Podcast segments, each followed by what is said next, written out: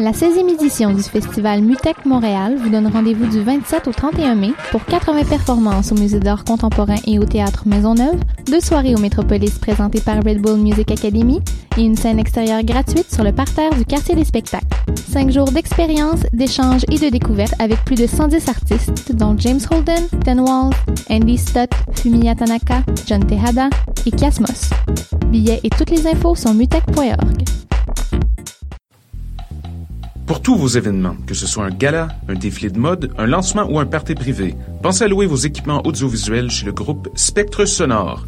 Nous avons également une salle de montre ouverte au public. Venez nous visiter 3400 boulevard Loche Saint-Hubert, suite 10. Pour plus d'informations sur tous les équipements disponibles, rendez-vous au www.spectresonore.com.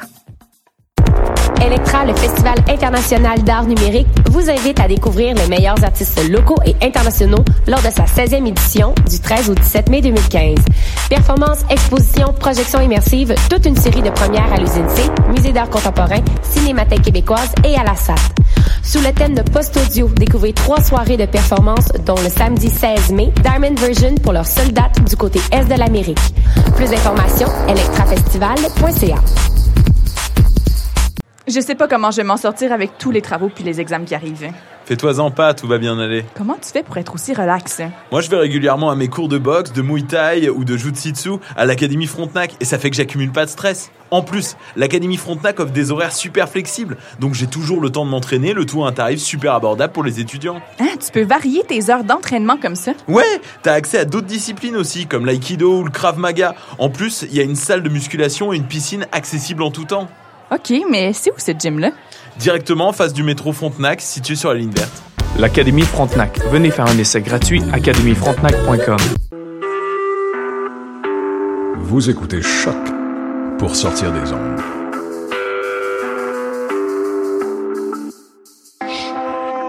Podcast, musique, découverte. Sur choc.ca.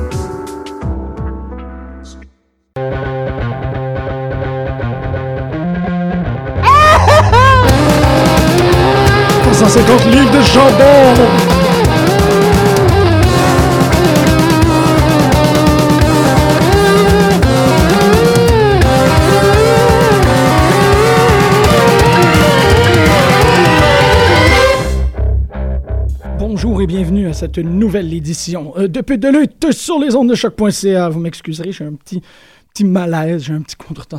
J'ai eu un petit Ah non, ça serait peut-être pas le moment de faire des blagues de malaise. Aujourd'hui, je me fais le plaisir absolu de euh, m'autoriser de faire un chain match avec moi-même. Vous comprendrez très rapidement pourquoi est-ce que je dis ça. Aujourd'hui, trois, pardon, quatre thématiques s'entrecoupent à notre émission. En fait, comme vous le savez tous, euh, hier soir, j'imagine que vous le savez tous, mais bon, on ne sait jamais, il y a des gens euh, mésinformés. Euh, hier soir, au Centre Bell, s'est tenue la dernière édition de Raw. pour les gens qui n'y seraient Enfin, pour les gens qui n'étaient pas au courant, c'est probablement parce que vous n'êtes pas des grands fans de lutte ou vous n'avez pas de grands fans de lutte dans mon entourage ou vous n'avez pas de personnes qui sont allées pour le trip. parce qu'il y en avait quand même beaucoup, des gens, des, amateurs casuels, si on peut dire, qui étaient présents. Donc, en gros, si vous ne le saviez pas, c'est que euh, vous n'êtes pas du tout affecté par cette sphère-là. Et euh, j'ai aucune idée pourquoi vous êtes en train d'écouter cette émission aussi, sauf peut-être pour vous mettre au courant. Et si vous êtes en train de vous mettre au courant, je suis excessivement content que vous nous avez choisi, nous, chers putes de lutte, la seule émission euh, francophone hebdomadaire consacrée entièrement à la lutte professionnelle. Vous êtes ben, ben swell, je vous dirais.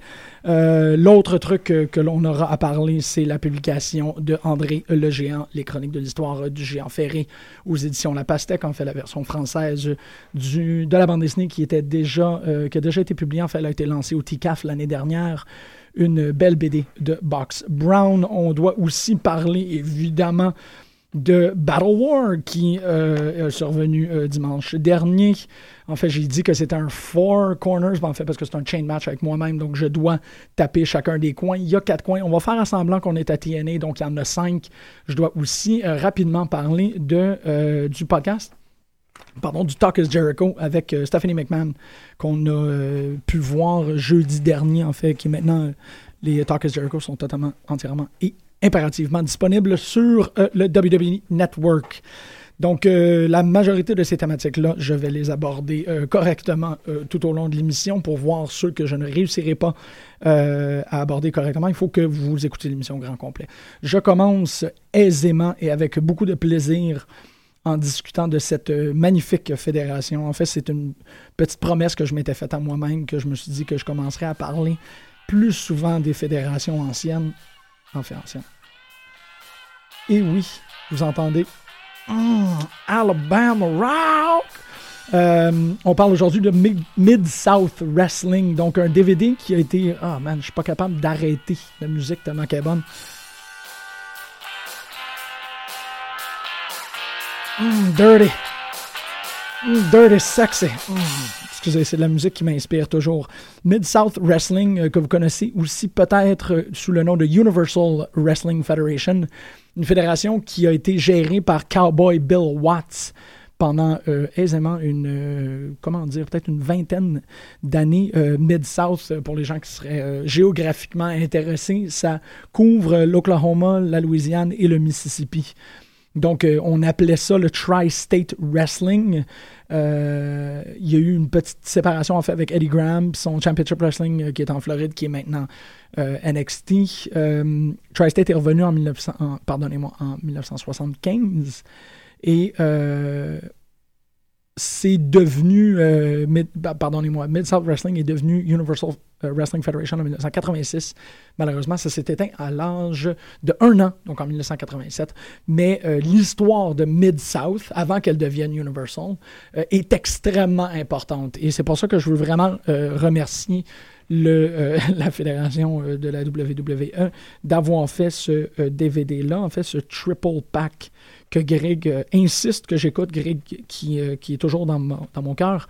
Euh, ça fait longtemps qu'il voulait que, j'écoute Legends of Mid-South Wrestling et parce que je savais que j'avais l'émission à moi tout seul aujourd'hui, je me suis dit, regarde, on va couvrir ça et on va expliquer correctement en ondes quelle que représente l'importance de Mid-South Wrestling.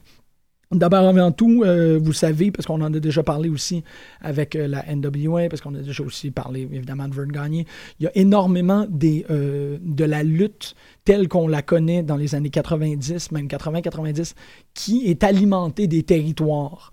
Étrangement, euh, j'écoutais The Ross Report, ça c'est pas étrangement. là. Ben oui, c'est étrange pour moi parce que c'est comme si j'écoutais les podcasts de façon assidue. Je ne suis pas comme mes co-animateurs là-dessus et je vous aime beaucoup, Costa et Greg, pour ça.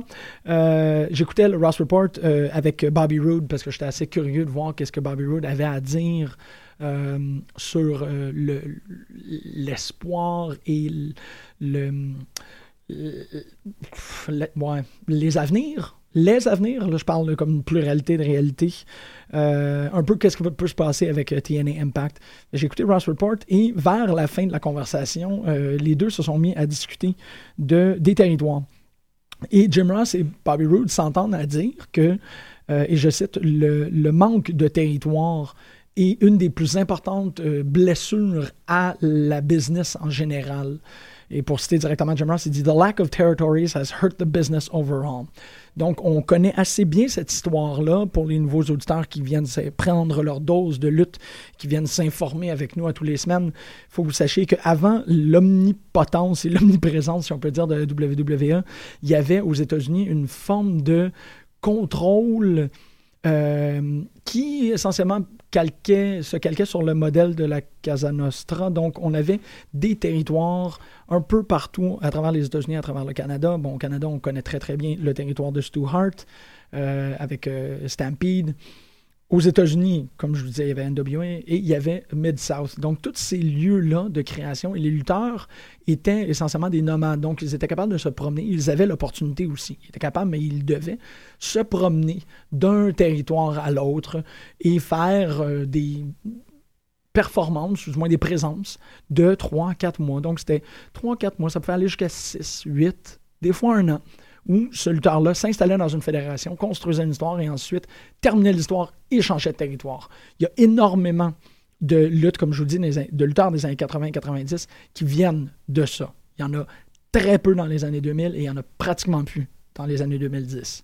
Euh, les territoires, c'est vraiment quelque chose qui euh, a disparu sous euh, l'hégémonie euh, WWE C'est vraiment un truc. Vince a réussi à acheter tout le monde et en achetant tout le monde, il a pas mal mis fin à cette idée-là territoire en même temps que je dis ça, moi, je réfléchis euh, à la, condition de la lutte professionnelle depuis qu'on a commencé à faire peu de lutte sur choc et je réalise que les territoires sont peut-être en train de revenir. On peut traiter TNA comme un territoire, on peut traiter ROH comme un territoire, on peut aussi traiter Battle War, on peut traiter la NCW, on peut traiter la IWS.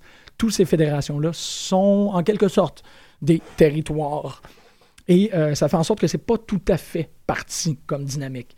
C'est juste de vous dire qu'il y a eu euh, un, achat, en fait, un monopole global qui s'est opéré de la part de la WWE et ils ont réussi à se à s'acheter WCW, évidemment. Ils ont acheté ECW, ils ont acheté beaucoup euh, de, vedettes qui ont, euh, qui ont commencé à, la NWA et Mid-South Wrestling, c'est aussi un autre territoire qui a été, en quelque sorte, quote unquote, si on peut dire, conquis par la WWE. Donc, il y a énormément des gens euh, duquel je vais parler aujourd'hui, que vous êtes probablement déjà familier avec, notamment une des grandes euh, figures, là, parce que quand tu es rendu si gros que ça, tu même plus un, simple lutteur, tu es un icône, euh, Ted DiBiase, que vous connaissez probablement sous l'épithète du Million Dollar Man. Ted DiBiase a commencé à Mid-South Wrestling et c'est clairement un homme qui a, qui a une grande part de son cœur de lutteur qui est resté là. Je ne suis pas en train de dire que Million Dollar Man, c'était un succès d'année de Teddy Biasi, mais on le voit dans les, euh, dans les entrevues, dans les commentaires euh, sur euh, cette édition-là, trois disques de Legends of Mid-South Wrestling, que Teddy Biasi était, appartenait et a eu énormément d'importance et s'est aussi découvert comme lutteur dans cette fédération-là. C'est vraiment un des hommes les plus intéressants à entendre parler sur ces trois disques-là, parce que c'est quand même trois disques, c'est six heures d'écoute. Euh, six heures d'écoute ininterrompue, c'est d'une c'est fascinant, c'est fastidieux. C'est toutes les faces que vous pouvez imaginer. Euh, c'est tellement, tellement, tellement intéressant. Et ça part avec Teddy Biasi et toute euh, sa discussion sur sa carrière pas n'importe quoi. On commence avec le match euh, avec Paul Orndorff, un match de 1981, et euh, on, explique correctement comment est-ce que Mid-South Wrestling s'est installé comme un lieu euh, extrêmement éclectique. En fait, c'est un, un, lieu où on a très rapidement adopté une, une, position de vouloir raconter la meilleure histoire possible. C'est ce qui fait une des grandes forces de Mid-South, c'est que tous les lutteurs qui y présentent dans le DVD accentue le fait qu'il voulait développer une histoire d'abord et avant tout. L'autre grande figure, puis c'est assez euh, intéressant de faire des trucs comme ça parce que tu finis par faire des parallèles avec la condition actuelle de la lutte. L'autre grand gars, c'est lui qui est vraiment sur la pochette euh, en premier plan. Bon, évidemment, il y a euh, Jack the Snake, il y a aussi Teddy Biasi, mais en front and center, on voit Junkyard Dog, donc JYD. Je ne savais pas qu'on le nommait JYD de cette manière-là. JYD, euh, The Junkyard Dog, qui, comme vous connaissez probablement très bien, a fait euh, une coupe de belles années à la WWF à l'époque. Euh, Junkyard Dog, c'était le plus gros, la plus grosse attraction de Mid-South Wrestling. c'était un, homme qui était d'un charisme inouï. En fait, c'est encore un homme d'un charisme inouï immense, immense, immense présence. Vraiment quelqu'un de, de, reconnu et d'apprécié. Euh, vraiment, dans ces gens-là qui crèvent totalement l'écran euh, et, qui transcendent la, lutte elle-même. C'est vraiment juste encore une figure. Junkyard Dog était surtout bon dans le sud, le, le sud-ouest, le mid-south. oui, moi je me trompe pas mais dans le Mississippi, d'avoir une grande figure euh, afro-américaine, c'était pas, euh, c'était pas, c'était, hmm, comment dire, c'était pas un accident. Euh, Junkyard Dog représentait énormément de ses compatriotes et il, il, a été traité comme tel. C'est vraiment quelqu'un que les gens ont aimé. profondément, ben oui, c'est ça, je n'étais pas 100% certain, mais il est décédé le 2 juin 1998 au Mississippi. Bon, c'est pas n'importe quoi. Euh, vraiment, il faut, euh, il faut voir le DVD, il faut regarder les matchs aussi, mais même, vous n'avez pas euh, obligatoirement besoin de regarder le match au grand complet. Il faut juste taper dans YouTube Junkyard Dog, Mid-South Wrestling, voir l'accueil que les gens portaient à cet homme-là. C'est, crevant, c'est extraordinaire comment les gens démontrent un amour considérable, in- indécrottable envers cet homme-là. C'est vraiment, vraiment, vraiment quelque chose de voir à quel point est-ce qu'il l'aimait. Et euh, j'ai trouvé ça très intéressant parce qu'ils le disent euh, euh, pendant les commentaires que John Carter n'était pas un grand, grand lutteur. C'était pas un homme qui avait une diversité en termes de, de moveset. C'était pas quelqu'un qui, qui se développait énormément en tant que catcheur professionnel, mais c'est quelqu'un qui avait un magnétisme tellement immense que on avait l'œil était immédiatement attiré vers lui. Puis ça a fait en sorte que c'est devenu, c'est ça, cette, cette méga vedette-là. Un autre truc qui est vraiment intéressant sur le DVD, c'est qu'on voit euh, Tony Atlas, euh, Tony Atlas qu'on a vu récemment dans Legends House, euh, le, quelque part durant le mois de janvier 1983, il a, fait une tentative de euh, faire un bench press de 600 livres et ils ont réussi à tout mettre ça dans une gimmick. Euh, c'est très intéressant parce que c'est présent, on le voit, que euh, il, le mettait en scène, puis là, il était comme Tony Atlas va le faire. Accompagné par quelqu'un qui s'appelle Stagger Lee, que j'ai pas vraiment eu le temps de, parcourir avec mes recherches, mais que je vais vraiment faire parce que j'aime beaucoup la pièce Stagger Lee. Et on va en mettre une Stagger Lee aujourd'hui à l'émission parce qu'il faut le faire. Euh, Bill Watts, euh, dans l'introduction au DVD, il, y a beaucoup de gens qui expriment à quel point c'était un visionnaire. C'était un homme qui avait une compréhension euh, excessive des mécanismes de la lutte et aussi de qu'est-ce que la lutte devait devenir en modernité pour s'ajuster à la aux, aux ventes télé, euh, aussi euh, aux foules, en fait. On voit que Mid-South Wrestling, c'était pas un petit truc. C'était euh, des foules de 25 000 personnes. C'était des immenses stades remplis. Une autre personne qui a commencé là, c'est le, manager Jim Cornette, qui dit qu'il est, durant son début de carrière, il était très heureux d'être, de pas pouvoir voir de proche et de ne pas pouvoir voir de loin, en quelque sorte, d'avoir vraiment des mauvais yeux, parce qu'avec les lumières tamisées et euh, son manque de profondeur de champ, il ne remarquait pas l'immensité des foules, puis ça a fait en sorte qu'il a pu se laisser un peu un peu plus aller à son personnage.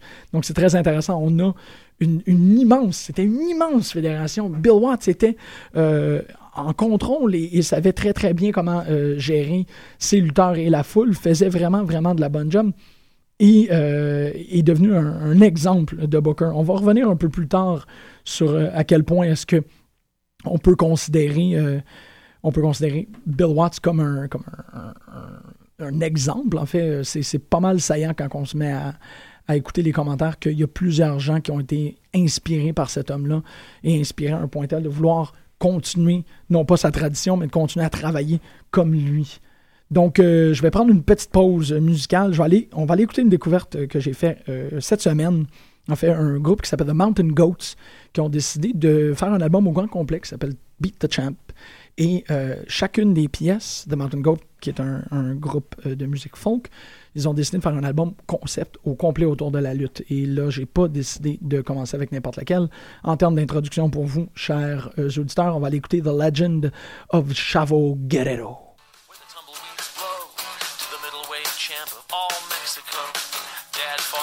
Bloody battles, and he raised four sons. Chavo was the oldest one. Old man Gory could pop like a live grenade. Raised his boys in the way of the trade. Hector and Mondo, young Eddie G. Chavo meant the most to me. Look high, it's my last hope. Chavo Guerrero off the top rope. He came from Texas seeking fortune and fame. Rose pretty quickly to the top of the game, defender of the downtrodden, king of the hill. Tag team champion with Al Madrill before a black and white TV in the middle of the night. I'm lying on the floor, I'm bathed in blue light. The telecast's in Spanish, I can understand some, and I need justice in my life. Here it comes, look high, is my last hope. Chavo Guerrero, Tom Rowe. Red shoes Dugan, holding his arm high, all out of breath. I hated all of Chavo's enemies. I would pray nightly for their death. Descending like fire on the people who deserved it most. Almost completely unknown outside of Texas and on the west coast. He was my hero back when I was a kid. You let me down, but Chavo never once did. You called him names to try to get beneath my skin. Now your ashes are scattered on the wind. I heard his son got famous and he went nationwide. Dad by his side. I don't know if that's true, but I've been told it's real sweet to grow old. You look high. It's my last hope. Chavo Guerrero coming off the top rope.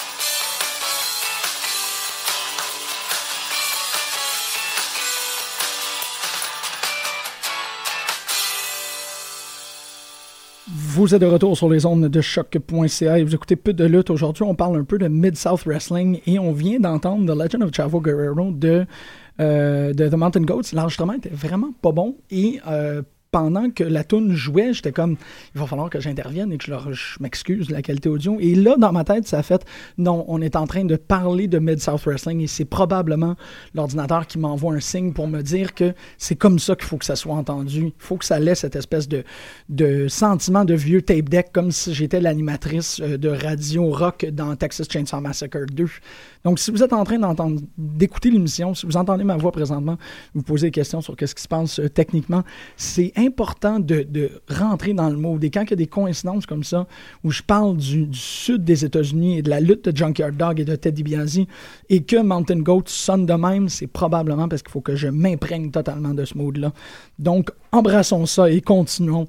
Euh, c'est très, en fait, hmm, il y a tellement de choses à discuter, puis j'en parlais un peu tantôt avant l'émission, en quoi est-ce mon euh, Four Corners Chain Match contre moi-même, où je me bifferai tout seul, sera quand même assez compliqué euh, et difficile à tenir sur une heure. Il y a énormément de détails sur lesquels je, vais devoir passer par-dessus parce qu'il faut que je parle de Raw, parce qu'il faut que je parle d'André the Giant et parce qu'il faut que je parle de Stephanie McMahon.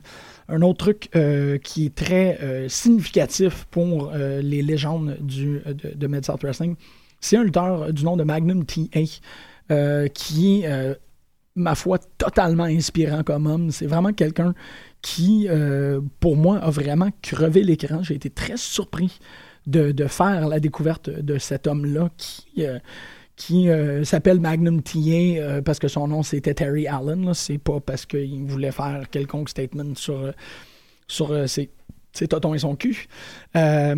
Magnum TA qui a eu une longue, longue, longue histoire puis qui me fait essentiellement penser à, Pas Mike Awesome, pardonnez-moi.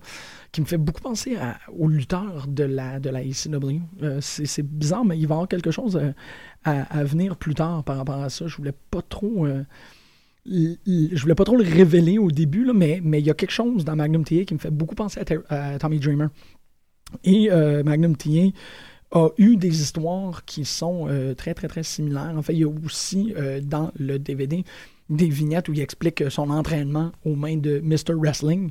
Donc, si vous pouvez vous imaginer un homme euh, à cagoule avec un veston cravate, un peu à la manière de El Santo, mais américain, qui lui fait euh, des, euh, des, répétitions d'entraînement de kitchen sink. Le kitchen sink, vous connaissez, c'est cette prise-là extrêmement célèbre où l'on Irish whip, donc on lance quelqu'un dans les cordes et lorsqu'il revient en courant, on lève le genou à, sa, euh, à son midsection, donc à, sa bedaine donne un coup pour qu'il vire par-dessus le genou. Donc, il y a des tests à répétition de kitchen sink où euh, Magnum TA doit frapper dans un sac de bin euh, pendant que Mr. Wrestling le tient. C'est une affaire quand même extraordinaire. Il y a une très longue histoire, un gros, gros, gros storyline impliquant Magnum TA, Mr. Wrestling et Mr. Wrestling 2. Donc, en quoi est-ce que euh, Mr. Wrestling 2, euh, fils de Mr. Wrestling, a été jaloux de euh, l'attention que son père donnait à Magnum TA. Et donc, il y a eu une espèce de feud totalement fou. Parlant de fou, feud, de food feud, feud, fou, food feud, fou feud et de feud de fou. Hacksaw Butch Reed, euh, euh, qui euh, était le gros, gros, gros heel pour compenser le gros, gros, gros face qui est Junkyard Dog. On a sur le DVD une explication assez exhaustive de, de cette, de cette confrontation-là. En fait, Hacksaw Butch Reed faisait des matchs dégueux, puis c'est là, ok, j'ai comme un peu pas le choix de rentrer dans le mood ECW parce que les gens qui vont euh, écouter Legends of Wres- Wrestling, vous allez sentir, surtout pour les gens qui étaient présents et qui écoutaient ECW à l'époque que ça se, que ça se déroulait, là, pas quand ça a été acheté par la WWE, vraiment avant, on a ce sentiment-là. euh, il y a eu un, Lashes, un, un 20 Lashes match. C'est là où le parallèle se fait avec Tommy Dreamer, que Tommy Dreamer s'est fait fouetter dans le dos euh, à répétition et euh, au lieu d'abandonner en fait la, grande phrase, celle qui a illustré Tommy Dreamer comme un lutteur hors pair de son époque, c'était I'd like, another, uh, I'd like another one, sir. Donc il se faisait taper dans le dos et il en demandait plus. Tommy Dreamer, est vraiment devenu the hardcore icon à partir de ce moment-là. C'est le genre de truc qu'on voyait à euh, Mid-South Wrestling. Hacksaw Butch Reed et Junkyard Dog se sont livrés des matchs euh, dans les années 80 qui euh, rivalisent, qui compétitionnent avec tout ce qu'on a vu en termes de ECW. Peut-être pas Sabu et, et New Jack, ça c'est un autre truc, c'est pratiquement criminel, mais des gros matchs extrêmement bien construits qui incluent des, euh, des éléments euh, no DQ, des éléments hardcore, ainsi de. On pense à la le storyline assez fameux qui s'appelle The Painted Dog Storyline, en quoi est-ce que Butch Reed euh, intervenait lors d'entrevues de Junkyard Dog, de JYD, le tabassait avec l'aide de quelques sbires et le, peint, le, couvrait de peinture jaune. Donc, il faisait une attaque brutale, il couvrait de peinture, ensuite il quittait et euh, il reprenait le micro puis il disait, je vous l'avais dit, Junkyard Dog, he is yellow, he is yellow bellied. Puis bon, aux États-Unis, toute la connotation sur le, peureux et le jaune fonctionnait à l'os. Donc, Hacksaw Butch Reed était toujours là pour le casser, une après l'autre. Il y a une vignette qui apparaît dans Legends of Mid- Mid-South Wrestling qui est euh, tellement inconfortable parce que y a, cette histoire-là de Painted Dog s'est rendue tellement loin qu'il y a un moment où Hacksaw Butch a Tar and Feather euh, Junkyard Dog. Donc, pour les gens qui ne savent pas, c'est quelque chose qui est extrêmement symbolique euh, des, du sud des États-Unis, raciste à l'os. On le couvre de goudron et de plumes.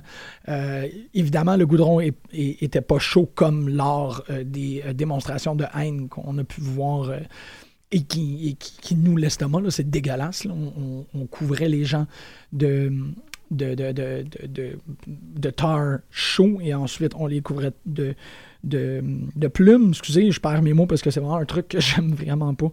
Euh, ça vient puiser dans la même version que j'ai de, de la lutte euh, de la lutte hardcore. C'est vraiment pas un truc euh, duquel je tripe à l'os. Mais là, on avait vraiment un tar and feathering euh, en bonne et due forme qui, qui, euh, qui a été exécuté par Hacksaw, Butch Reed.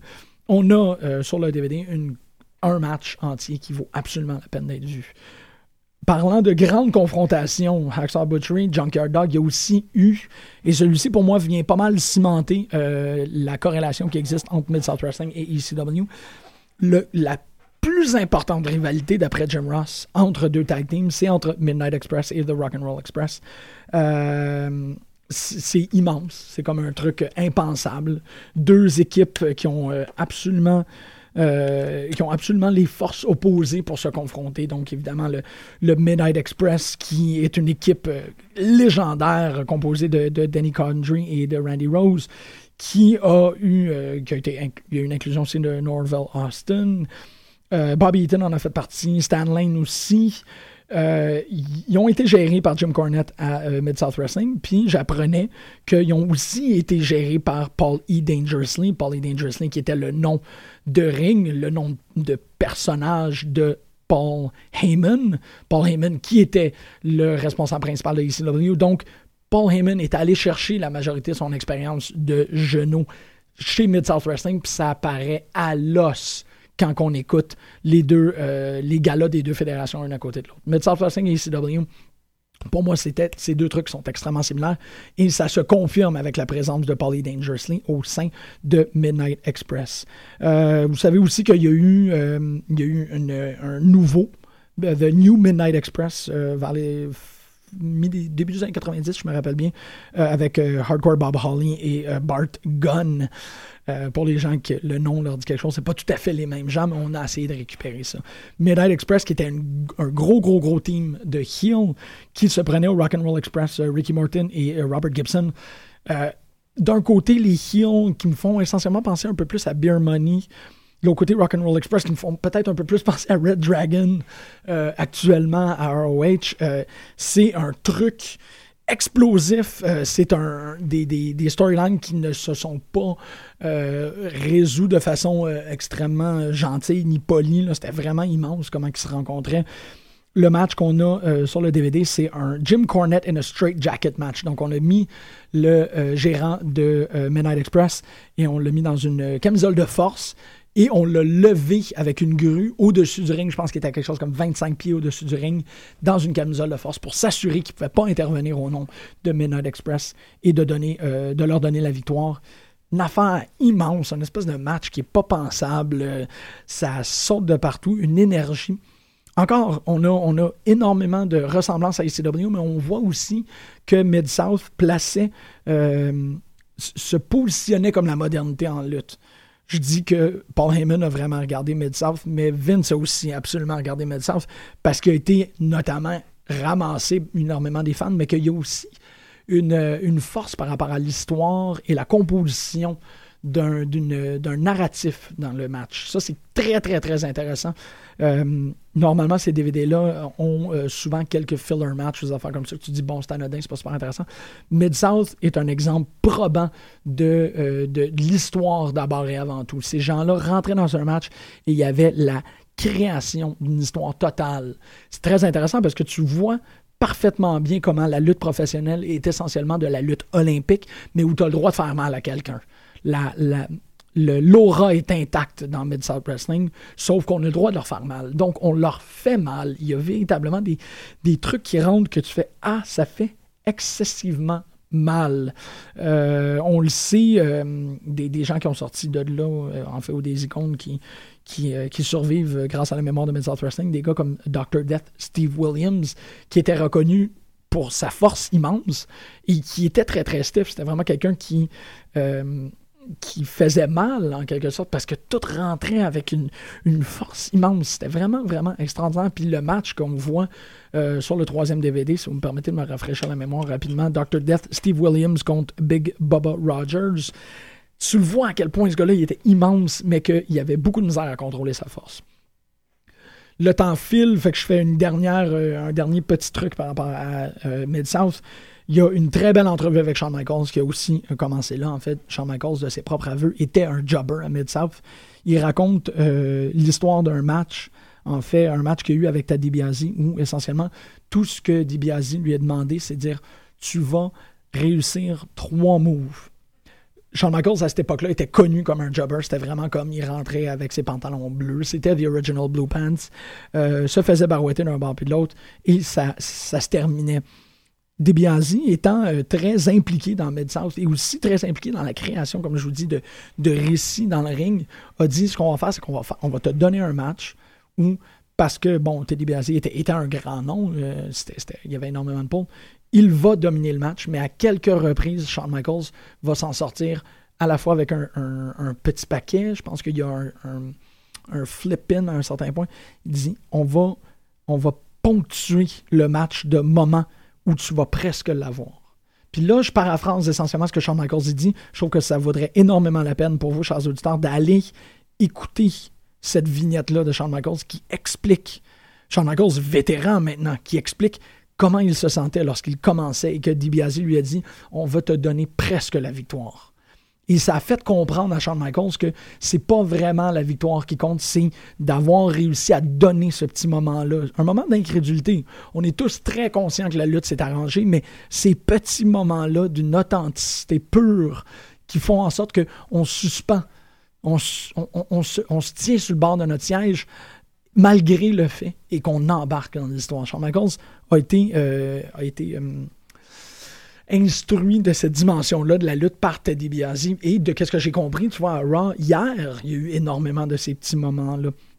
Un autre belle historiette, c'est Terry Taylor qui parle de son euh, premier match contre Ric Flair, parce que Ric Flair était aussi euh, présent à Mid-South Wrestling. On peut pas dire qu'il a été créé là-bas, parce que c'est vraiment plus la NWA qui a créé, euh, qui a créé Ric Flair.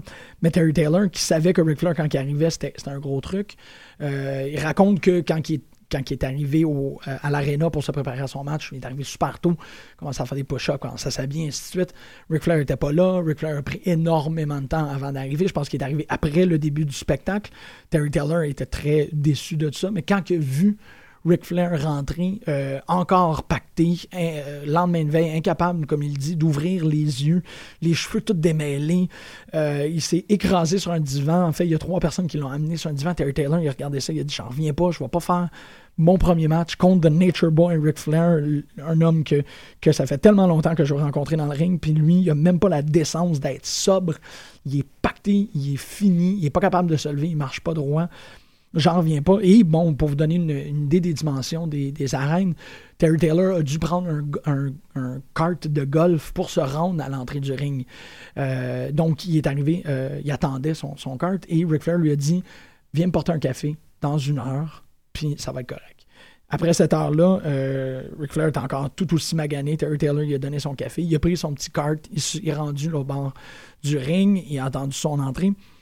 Euh, lorsqu'il est arrivé sur le ring et que la pièce musicale qui introduit Ric Flair est arrivée, Ric Flair était intact, réveillé, les cheveux arrangés, dans sa robe. Et Terry Taylor a eu une espèce de surprise immense par rapport à la présentation, puisqu'il avait vu, il n'y a même pas euh, une demi-heure, Ric Flair totalement déconfit. Ric Flair prête de même, comme c'est pas croyable, un, vrai, vrai, vrai professionnel. Et le match, euh, avec un Ric Flair, le lendemain de veille, poqué, incapable de. Un match de 48 minutes. Donc, il a tenu 48 minutes dans le ring à donner un truc qui est même pas épique, c'est un épopée, c'est un truc qu'on dirait que les vieux Grecs auraient pu écrire tellement que c'est c'est divin, c'est immense, ça n'a pas d'allure ce match de presque 50 minutes là entre Terry Taylor et Flair qui apparaît entièrement sur le DVD Legends of Mid-South Wrestling. Un affaire pas pensable. Et on a euh, tout au long du DVD quelques petits commentaires par rapport à quel point Ric Flair est increvable. C'est un homme qui suivait tout le monde dans les beuveries, fermait les bars, fermait les chambres d'hôtel. Le lendemain matin, wouh, il était prêt, il se réveillait, il était là. C'est vraiment un grand, grand, grand, euh, un, grand personnage de lutte, mais un grand être humain aussi parlant de grand, grand, grand, grand être humain, on a, euh, vers la fin du deuxième DVD, vraiment une belle, en fait, la fin du troisième, le début du troisième, je suis pas trop certain, un beau truc sur les Fabulous Freebirds. Sans plus, on, discute euh, beaucoup de, de, l'importance et de qu'est-ce qu'il représentait. Mais il y a une emphase toute particulière qui est mise sur euh, Terry Bam Bam Gordy.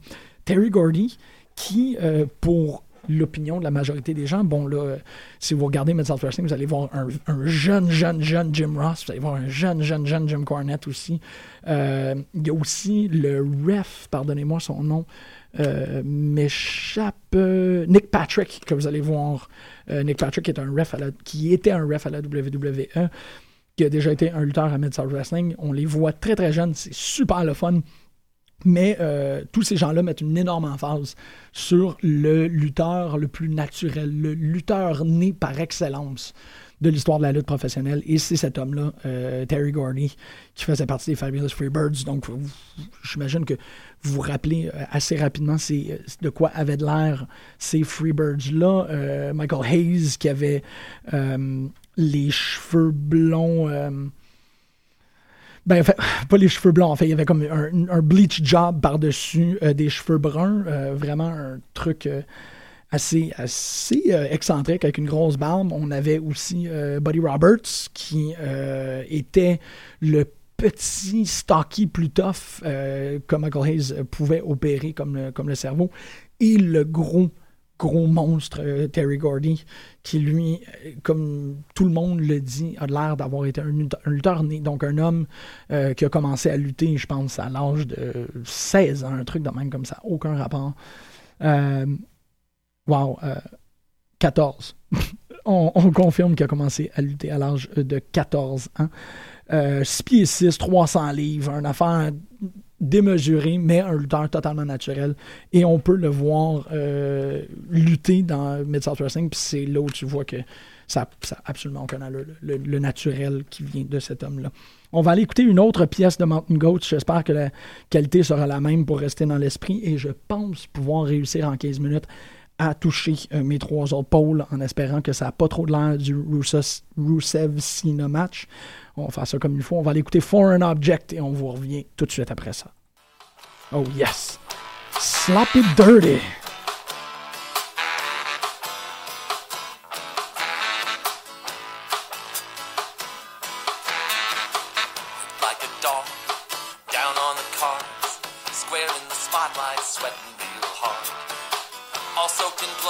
like a newborn babe, sharp thing hidden in my hand, shaped like an astrolabe. Stick you in the eye with a foreign object. Gonna poke you in the eye with a foreign object.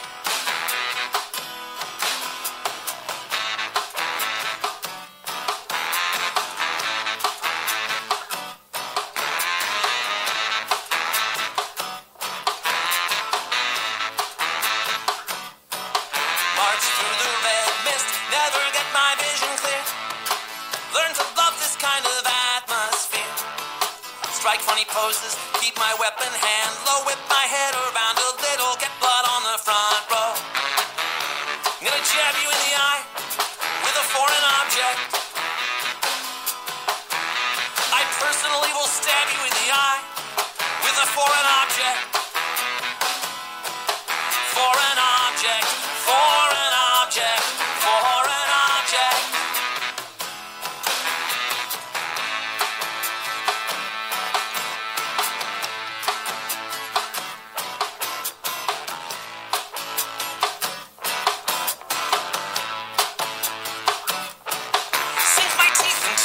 into. Take a nice big bite. Save nothing for the cameras. Play the angles all night. One of these days my legs will both snap like twigs. If you can't beat 'em, make 'em bleed like pigs. I'm gonna jab you in the eye with a foreign object. I'm gonna stab you in the eye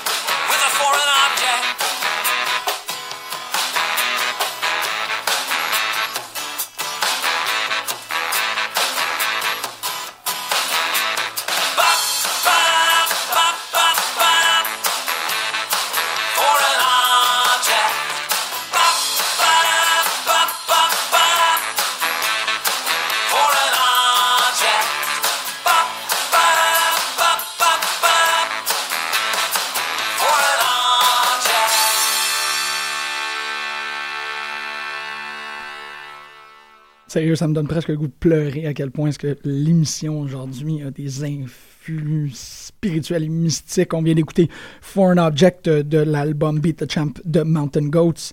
Euh, très rapidement, on a quand même eu une grosse semaine de lutte. Euh, J'ai hâte au retour de Greg la semaine prochaine.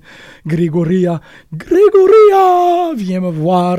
Le retour de Cost aussi. Euh, on souhaite, on souhaite, on souhaite parce qu'on va pouvoir plus, euh, plus amplement parler de ce qui s'est passé, euh, notamment euh, du côté de Lucha Underground, du côté de Impact. En fait, comme je disais en début d'émission, j'ai- pu écouter le, podcast de Bobby Roode qui informe un peu la situation par rapport à TN Impact. J'ai très hâte de vous revoir, les gars, parce qu'on va pouvoir en jaser comme, comme de vraies putes. Mais pour le moment, il faut quand même que je fasse des, petits moments. Donc, mon deuxième coin, ça va être la BD Andre the Giant, comme je vous disais euh, qui est sorti euh, hier, en fait, les éditions de la Pastèque euh, ont traduit et publié André le géant, la vie du géant ferré de Box Brown. Un truc que je pense que j'avais déjà parlé à l'époque parce que Laurent Boutin m'avait passé sa copie qui avait avancé au TCAF. Vraiment, parce qu'il connaît mon, appréciation pour la lutte, il disait il faut que tu lis ça.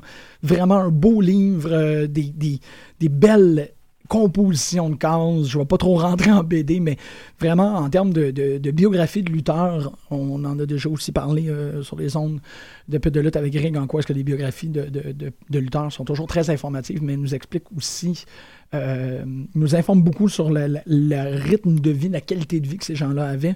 Bon, euh, en Ferré, André était une classe à part par rapport à ça. Euh, il a aussi, je faisais pas un lien pour rien, il a aussi euh, lutté euh, à Mid-South, notamment dans un match avec Dusty Rhodes et Junkyard Dog contre Afa, Sika et Big Cat Ernie Ladd, babies and gentlemen.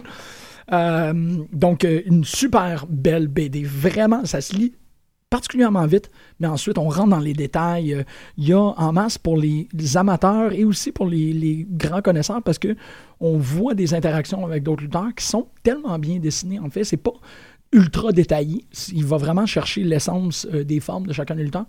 Il y en a qui sont nommés, il y en a qui ne le sont pas, mais tu vois un peu euh, tu vois un peu comment ce que ça se déroulait à cette époque-là. Ça m'a fait penser à une version lutte de Sentences de MF Grimm et MK Perker. En fait, Sentences était beaucoup plus sur la scène rap new-yorkaise des années 90. Là, euh, André, c'est sur la lutte, sur euh, tout ce qui gravitait autour de cette grande planète-là qu'on pourrait appeler le géant ferré. Très, très, très, très, très intéressante petite BD. Puis elle l'a cherché. C'est la pastèque, c'est local. Ils ont fait un bel effort de le traduire. C'est rare. euh, c'est rare que les, les boîtes d'édition québécoises traduisent des trucs. On, normalement, on attend toujours que quelqu'un d'autre le fasse. La pastèque le fait. Bon, le Pow Pow a commencé à le faire euh, avec euh, plusieurs, euh, ben, en fait, quatre titres de leur catalogue. Ça vaut la peine d'aller encourager ça. Et aussi parce que vous êtes des fans de lutte, s'il y a de la BD de lutte, on va aller lire de la BD de lutte. Dimanche dernier, au Fouf, c'était le troisième anniversaire de Battle War. Un gros, gros, gros, gros gala. En fait, on a, on a beaucoup moussé ça.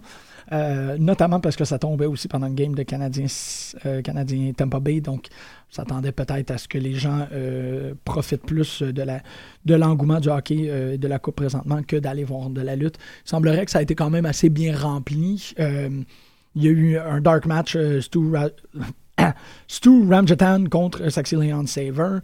En ouverture, ça, ça m'a quand même assez fait paniquer parce que j'étais pas, je n'y étais pas. C'est rare que je manque des Battle War, mais là, j'ai comme pas eu le choix. On a euh, très rapidement, ben, en fait, quelques personnes que je connaissais qui y étaient, euh, ont eu un petit, pas vraiment un, appel, là, mais comme il y a quelques personnes qui ont, qui ont mentionné qu'il y a eu un, malaise, en fait, qu'il y avait des ambulances euh, au début de match, puis là, j'ai quand même eu très peur, là, Au- sur moment, ça a fait, peut-être que c'est un work, mais espérons es- Espérons que c'est un work, espérons qu'il n'y a rien de grave qui est arrivé. Je me rappelle que quelque part, comme l'année dernière, Mike, Speedball Mike Bailey a fait un, un flip par-dessus la troisième corde et ses deux talons s'étaient accrochés sur la mezzanine. Il était tombé droit. Ça, c'est un truc que le souffle a coupé dans la salle au grand complet. J'espérais que ça soit pas un truc de même. Euh, C'était euh, Chaz Tank qui a, Tank que, j'aime d'un amour qui ne peut pas être décrit à la radio parce que ça comporte des dessins, une chanson, euh, beaucoup de gesticulation que je suis en train de faire. J'accroche le micro tellement que je l'aime. Mais Chaz Tank a eu un espèce de petit malaise et euh, on ne sait pas exactement qu'est-ce qui s'est passé, euh, pas précisément médicalement. C'est qu'il a été envoyé à l'hôpital immédiatement. Pour tout le monde qui était présent, pour euh, Chaz qui euh, nous écoute probablement pas, fais bien attention à toi. Je, vous et te souhaite un prompt rétablissement, s'il vous plaît. T'es un de mes lutteurs préférés, j'adore les Tankmen, fais pas ça. Ben reviens, reviens en forme. Ensuite, il y a eu Francis contre Kevin Dunn. Le, euh, la bataille royale qui euh, impliquait Frankie the Mobster, Vanessa Craven, euh, Mike Gibson, et ainsi pour déterminer le number one contender, a été remporté par Big Magic Shane Matthews. Oh yeah! Je suis tellement content. J'ai très très hâte de voir une confrontation Big Magic Box Belmar. Ça va être totalement fou. Twiggy est probablement euh, en train de vivre un mauvais quart d'heure euh, suite à sa séparation imposée avec euh, Frankie the Mobster. Il est en train de vivre, disons, un peu plus, un peu plus lugubrement sa carrière.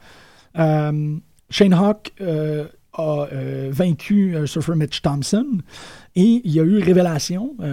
dans un espèce de simili parce qu'on voit que Shane Hawk est en train de, de tendre vers le heel. Il est de plus en plus impatient, beaucoup plus abrasif qu'il l'était à l'époque. Euh, qu'il est maintenant le client de Brian the Guppy. Brian the Guppy qui a fait son retour, euh, le, grand, euh, le grand manager heel de Battle War, prend Superstar Shane Hawk sous son aile. Le main event, Box Belmar, Speedbike Mike Bailey contre le tabarnak de Team. Le duo Box Mike a vaincu. Ça a l'air c'était un match totalement éblouissant. Ça a sauté de partout. C'était immense et grandiose. Il me reste encore deux coins à faire sur cinq. On continue. Pour les gens qui n'auraient pas écouté le podcast Talk is Jericho avec Stephanie McMahon, allez le faire le plus rapidement possible. C'est un des trucs les plus euh, conscients, actuels, euh, réfléchis, honnêtes, euh, intéressants, euh, fascinants que j'ai. En termes de. C'est pas vraiment un shoot. En termes de- de- d'entrevue sur la lutte, Steph est un sujet exceptionnelle. Elle est magnifique, elle est, honnête, elle est euh, tellement prête à répondre. Il y a une. Ça, ça a été, ça mentionné euh, énormément euh, en termes de critique par rapport à ce podcast-là. Il y a une complicité incroyable entre Jericho et Steph McMahon, probablement à cause de leur long, long, long storyline ensemble, où Jericho s'est vraiment attaqué à plusieurs reprises au personnage de Steph. Sérieux, j'ai jamais euh, vu quelqu'un parler, ben en fait oui, là, mais, mais là, de voir euh, une, femme de sa trempe aussi, dans sa position, à la fois euh, la fille du propriétaire de la WWE, donc pour les gens qui savent un peu moins, Stephanie McMahon est la fille de Vincent Kennedy McMahon, le propriétaire de la WWE et l'homme qui gère cette compagnie-là avec une main de fer accompagné de sa femme, Linda McMahon. Euh, durant les années 90-2000, Stephanie et son frère, le fils de Vincent Kennedy, Shane McMahon, sont devenus des personnages euh, dans la lutte. En fait, les enfants de Vince sont devenus des personnages à l'égal de Vince et de Linda.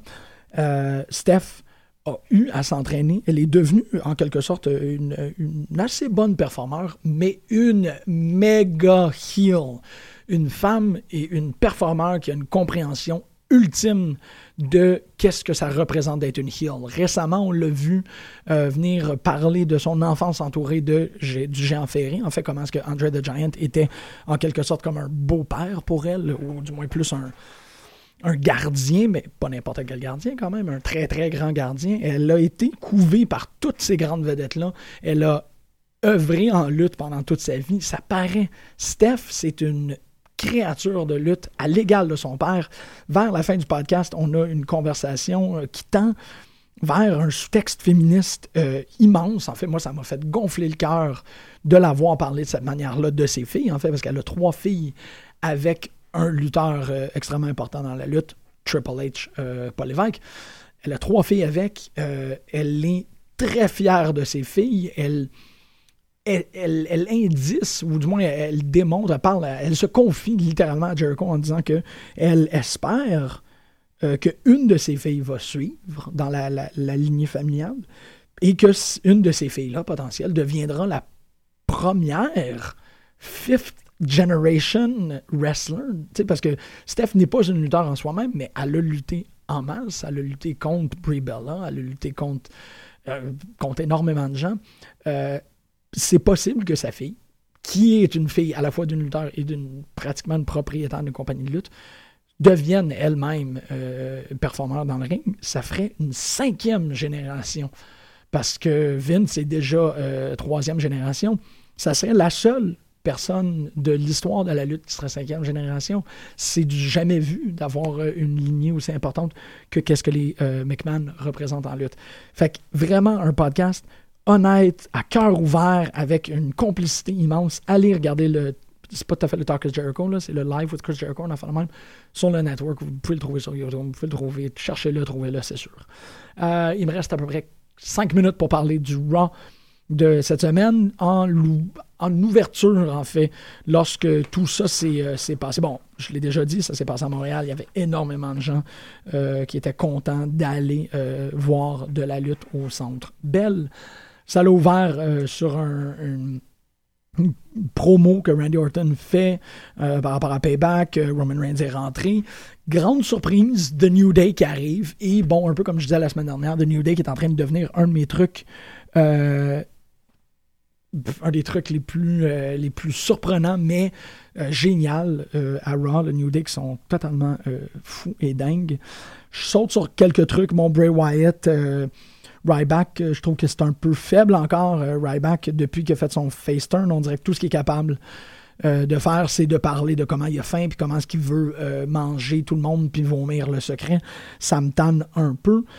Ensuite, Tyson Kidd, Cesaro, qui ont eu un combat, ma foi, extrêmement mineur contre The Ascension, qui pour moi continue à cimenter la réputation des Ascension comme des jobbers qui ne devraient pas continuer à œuvrer en lutte. Ensuite, un immense match, pratiquement d'une vingtaine de minutes, Dean Ambrose, Seth Rollins. Ça, pour moi, ça l'a tellement levé le niveau de qualité de Raw. C'est à partir de ce moment-là où vraiment j'ai fait OK, là, il se passe de quoi de très gros. De très, très, très gros. Le match était immense. Bon, deux membres du Shield qui se rencontrent, euh, pas pour la première fois, mais évidemment qu'il y a beaucoup d'animosité entre ça. Ça, ça l'a. La baraque, si vous me permettez, c'était comme super vulgaire ce qui sortait. Euh, euh, Dean Ambrose réussit à, avoir la victoire sur, sur le champion euh, poids lourd présentement. Rollins rentre en arrière, se met à crier après Kane. Kane, il dit peu importe ce qui se passe, Dean Ambrose vient de se faire une place dans le Triple Threat qui est maintenant un four-way pour Payback. Surprise totale pour tout le monde. Dean Ambrose, maintenant, le main event de Payback euh, prend une forme d'événement qui m'intéresse. The Shield avec Randy Orton euh, pour la ceinture, ça va être pas mal fou. Euh, ce moment-là, pour moi, était tellement gros, ça m'a tellement impressionné. Puis bon, évidemment, la majorité des, au- des auditeurs qui vont être en train d'écouter cette émission-là, vous l'avez vous l'avez vécu en, en premier, aux. Cette énergie-là, fait que Rusev Fandango, Fandango est sorti, il a fait son truc, moi, ça a comme. C'était drôle parce que ça me donnait un peu le moment de, de me rabaisser, euh, pas de me rabaisser, mais prendre mon temps. Euh, la semaine prochaine, je pense qu'on va plus parler de ce qui se passe avec Lana parce qu'il y a énormément à discuter. Moi, ça me déplaît euh, pas mal sur toute la ligne. Stardust, Art Truth, ça aurait été le fun d'avoir un vrai, une vraie his- histoire d'extraterrestre parce que, bon, Stardust est clairement inspiré de David Bowie, Aladdin Sane, Spiders from Mars. Spiders, Art Truth est très craintif maintenant des araignées, cosmiques ou non. Ça serait vraiment intéressant d'avoir cette rencontre-là. Je me dépêche parce que je voulais arriver à ce moment-là qui a été euh, nommé euh, notamment par mon, mon ami Maxime Raymond qui était présent comme le gros clou de la soirée et aussi euh, Marjorie Tripp, évidemment Mathieu Niquette, tout le monde qui, qui était présent et qui, qui en parlait beaucoup sur les médias sociaux que le, le le challenge, en fait, parce que John Cena continue le, le- le challenge ouvert à la ceinture US, qui a été répondu par, par Bret Hart, en fait. Euh, excusez, j'ai eu un moment de. de on a dit Heath Slater, mais c'est Bret Hart qui est arrivé en premier. Évidemment, bon, un retour de Bret Hart à Montréal. Le Montreal Screwjob avait aussi été mentionné par New Day qui avait dit The Montreal Cry Job. Euh, Bret Hart arrive, je peux juste imaginer la surprise que ça, ça a dû engendrer chez les gens. Euh, ça a été assez gros. Et euh, Bret Hart qui se débarrasse de Heath Slater, qu'on sait qui vient euh, à tous les semaines pour répondre à Cena, et qui met Sami Zayn à la place. Donc Sami Zayn qui euh, est un lutteur qui vient de Laval, qui est notre success story, si on peut dire. Il y a aussi Kevin Owens, mais Sami Zayn étant El Generico, étant ce personnage-là qui lutte avec ses tripes et avec tout ce qu'il a, a eu énormément la cote son premier match euh, de la WWE à Montréal, en fait, parce qu'il a déjà été à Raw. Euh, il, a été aussi champion à NXT. Euh, Sami Zayn a une carrière devant lui immense, mais évidemment, un des grands moments dans sa carrière personnelle, c'est sûr que c'était hier soir. Cette idée-là de pouvoir lutter pour la première fois à Raw à Montréal. Euh, un moment très solennel qui a été accueilli avec un- une immensité tellement gigantesque qu'on serait porté à croire que c'est ce qui a engendré la blessure. Sami Zayn s'est euh, déchiré une partie de l'épaule, si on comprend bien. Le MIR scan est prévu pour aujourd'hui pour voir c'était quoi le problème. Euh, les détails restent à être, à être révélés, mais euh, il semblerait qu'il a tellement été heureux, ou du moins il a tellement levé les épaules vite qu'il s'est écrasé quelque chose dans l'épaule. C'est même pas dans le match, c'est dans son, sa descente vers le ring qui a été pris. Je peux juste imaginer, parce que tu reviens chez vous, puis tout ça, tu sais, je veux dire, tous ces, tous ces lutteurs-là, peu importe ce qu'ils disent, travaillent pour ce moment-là. Et là, Sami Zayn a vécu ce moment-là et l'énergie, l'enthousiasme bouillant à l'intérieur a probablement fait en sorte que ça l'a explosé puis ça a blessé euh, son épaule. On va avoir euh, des euh, détails concernant qu'est-ce qui s'est passé, des détails concernant la situation médicale. On espère vraiment que c'est pas trop grave et qu'il va réussir à s'en sortir. Euh, et que la, cette, ben, pas cette tradition-là, là, mais comme le fléau qui est en train de s'abattre sur la WWE, notamment avec Daniel Bryan, ne se propagera pas euh, du côté de NXT. Tout ça pour dire, c'était quand même une grosse affaire à voir, même à la maison, euh, avec un écran qui, qui vient s'interposer. Ça sentait cette énergie-là. Tous les Wrestle Reaction, Raw Reaction, et ainsi de suite, ils l'ont tous commenté en quoi est-ce que ça paraissait que Montréal était la place, tout indiqué pour faire ça, puis que ça a vraiment, vraiment, vraiment, vraiment fait plaisir à tout le monde dans la salle. Il aurait pu avoir Kevin Owens aussi, mais c'est sa misaine, euh, surtout à cause de tout ce, travail-là. Euh, j'ai dépassé mon temps, donc j'ai pas vraiment réussi à, à faire mes quatre coins. Ben, du moins, j'en ai fait 4 sur 5. Euh, non, j'ai fait 5 sur 5. Wouh! 5 sur 5 en l'espace de 1 heure 1. Donc, je pourrais pas vraiment passer sur le fait que Nikki et Brie Bella euh, se sont fait attaquer par Naomi et le retour de Tamina Snuka, fille de Superfly, Jimmy Snuka. Je pourrais pas non plus parler du fait que euh, Banus Barrett, ben, qui est maintenant King Barrett, et Sheamus ont réussi à vaincre Dolph Ziggler et Neville. Neville a reçu un Bullhammer euh, entre les deux yeux. Je pourrais pas non plus dire que Randy Orton et Roman Reigns euh, n'ont pas réussi à arriver à, une victoire parce que, bon, il y a eu. Et je pourrais pas non plus dire que euh, John Cena porte des, euh, des verres de contact bleus. Je pourrais pas révéler ça parce que j'ai plus le temps. Euh, je pourrais pas dire que si vous regardez les photos de John Cena, il a clairement les yeux bruns et que maintenant on est tenté de. de ben en fait, ce qu'on a décidé de faire, c'est de lui donner les yeux bleus pour quelconque raison arienne que vous pouvez décider comme vous voulez. J'aurais pas le temps de dire ça. Donc, c'est les genres de trucs qu'il faut sacrifier lors d'une émission de lutte. Ça arrive, ces trucs-là. Dernier truc euh, pour la fin de Raw, en fait, euh, après que les caméras se soient, éteintes, pour les gens qui étaient à Montréal, euh, je pense que même l'after show, on l'a peut-être vu sur le network, mais pas, je suis pas resté debout assez longtemps pour le voir. Il y a eu un vibrant hommage à Pat Patterson qui a été effectué de la part de à la fois Triple H et Vince McMahon.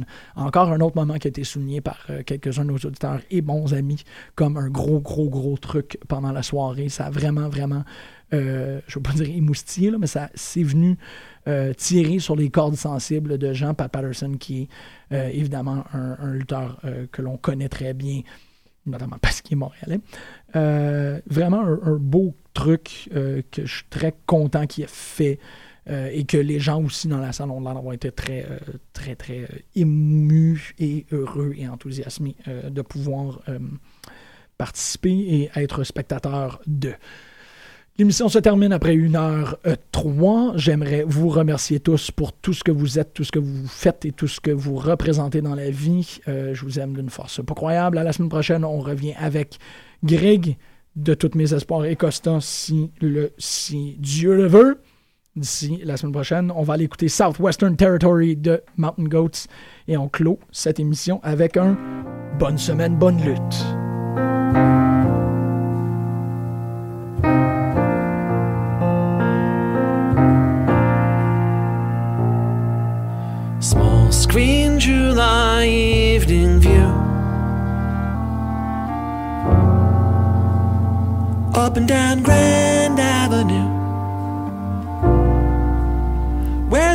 Legends get made.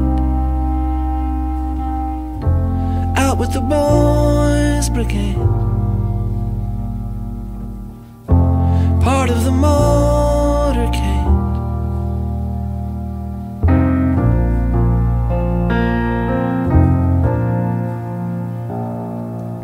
Flew home from Texas last night. Slept on the flight. Work like a dog all day. Born to chase cars away. Die on the road someday.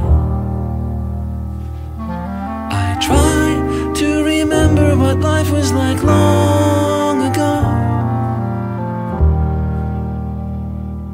it's gone, you know.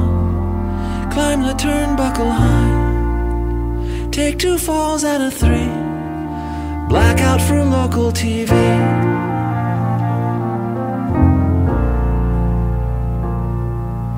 Stand in that cold, empty hall.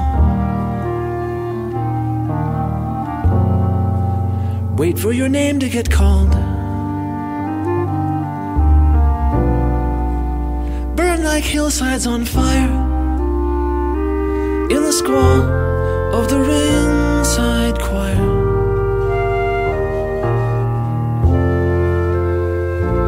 High as a wire. Nearly drive Danny's nose back into his brain. All the cheap seats go insane.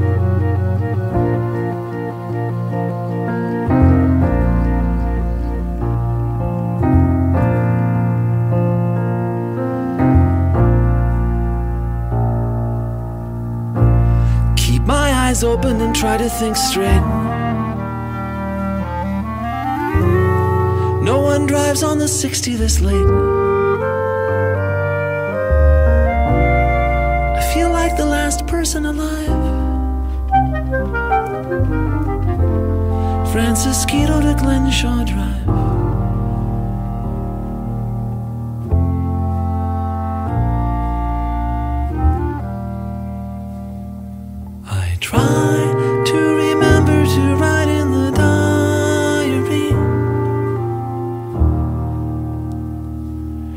My son gave me. Climb the turnbuckle high, take two falls out of three. Blackout for local TV.